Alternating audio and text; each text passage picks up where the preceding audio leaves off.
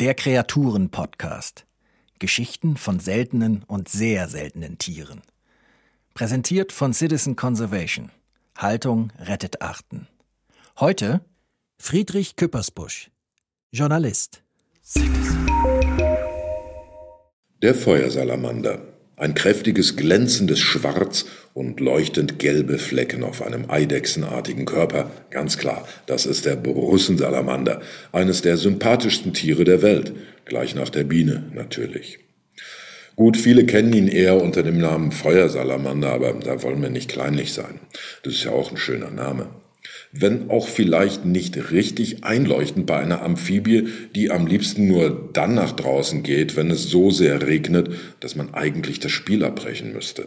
Und Feuerrot oder Orange sind die Flecken unseres Lurchis auch nur in seltenen Ausnahmefällen, sondern eben gelb, wenn diese Zeichnung auch bei wirklich jedem Salamander einzigartig ist, so wie beim Menschen der Fingerabdruck. Der Name des Feuersalamanders hat vielmehr mit einer seiner erstaunlichen Eigenschaften zu tun. Seine auffällige Vereinsfärbung dient draußen im Wald nämlich nur einem Zweck, Angreifern zu signalisieren, dass er giftig und gefährlich ist.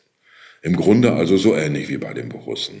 Beim Salamander sind es aber nicht die Dribbelkünste oder ein Hammerschuss, die ihn so ungenießbar machen, sondern ein ganzer Giftcocktail aus Zutaten mit so schönen Namen wie Salamandarin, Samandaridin oder Samanderon, den er in Drüsen in seiner Haut produziert.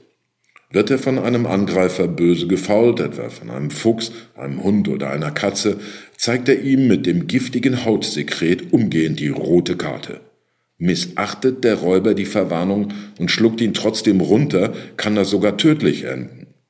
Wird der Salamander zu sehr unter Druck gesetzt, produziert er schlagartig ziemlich viel von der giftigen Flüssigkeit. In der Not kann er sie sogar durch die Luft spritzen. Das hat auch die Menschen früher schwer beeindruckt, wenn das Gift für sie allerdings auch völlig ungefährlich ist, wenn sie es nur auf die Haut bekommen.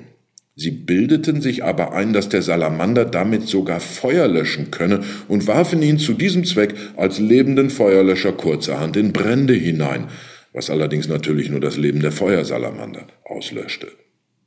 Seiner wirklichen Lebensweise kommt der in manchen Gegenden übliche Name Regenmännchen deutlich näher. Freiwillig verlässt der Feuersalamander seine Verstecke im Wald eigentlich nur nachts und im Regen. Dann allerdings ist er oft erstaunlich häufig und kriecht durch Laubstreu auf dem Boden immer auf der Suche nach Schnecken, Würmern, Insekten und was ein Salamander sonst noch so als Leckerbissen betrachtet.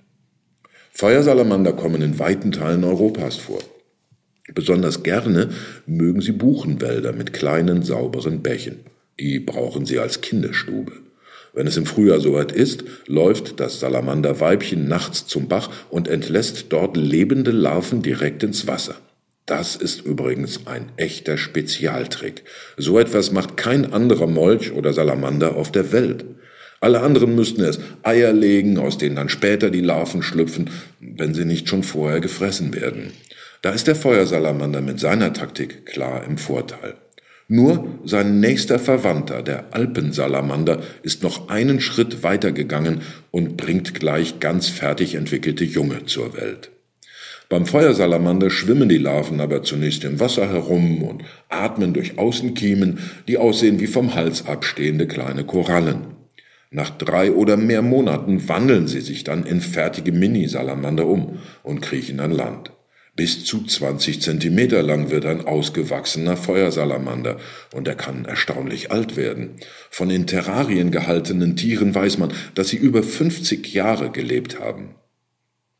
Im Moment aber haben die Feuersalamander ein sehr ähnliches Problem wie wir Menschen. Während wir vom neuartigen Coronavirus geplagt werden, droht dem Feuersalamander Gefahr durch einen neuartigen Pilz. Dessen Folgen sind allerdings noch unangenehmer. Wenn wir uns richtig verhalten, auf Abstand achten oder zu Hause bleiben, können wir uns das Virus vom Leib halten. Auch wenn es natürlich sehr ärgerlich ist, wenn jetzt keine Fußballspiele vor Fans mehr stattfinden können. Aber im Vergleich zum Feuersalamander geht's uns damit noch gut. Schon der Name seines neuen Endgegners lässt Schlimmes ahnen. Der Pilz heißt nämlich Salamanderfresser. Wo er auftaucht, sterben fast alle Salamander in kurzer Zeit.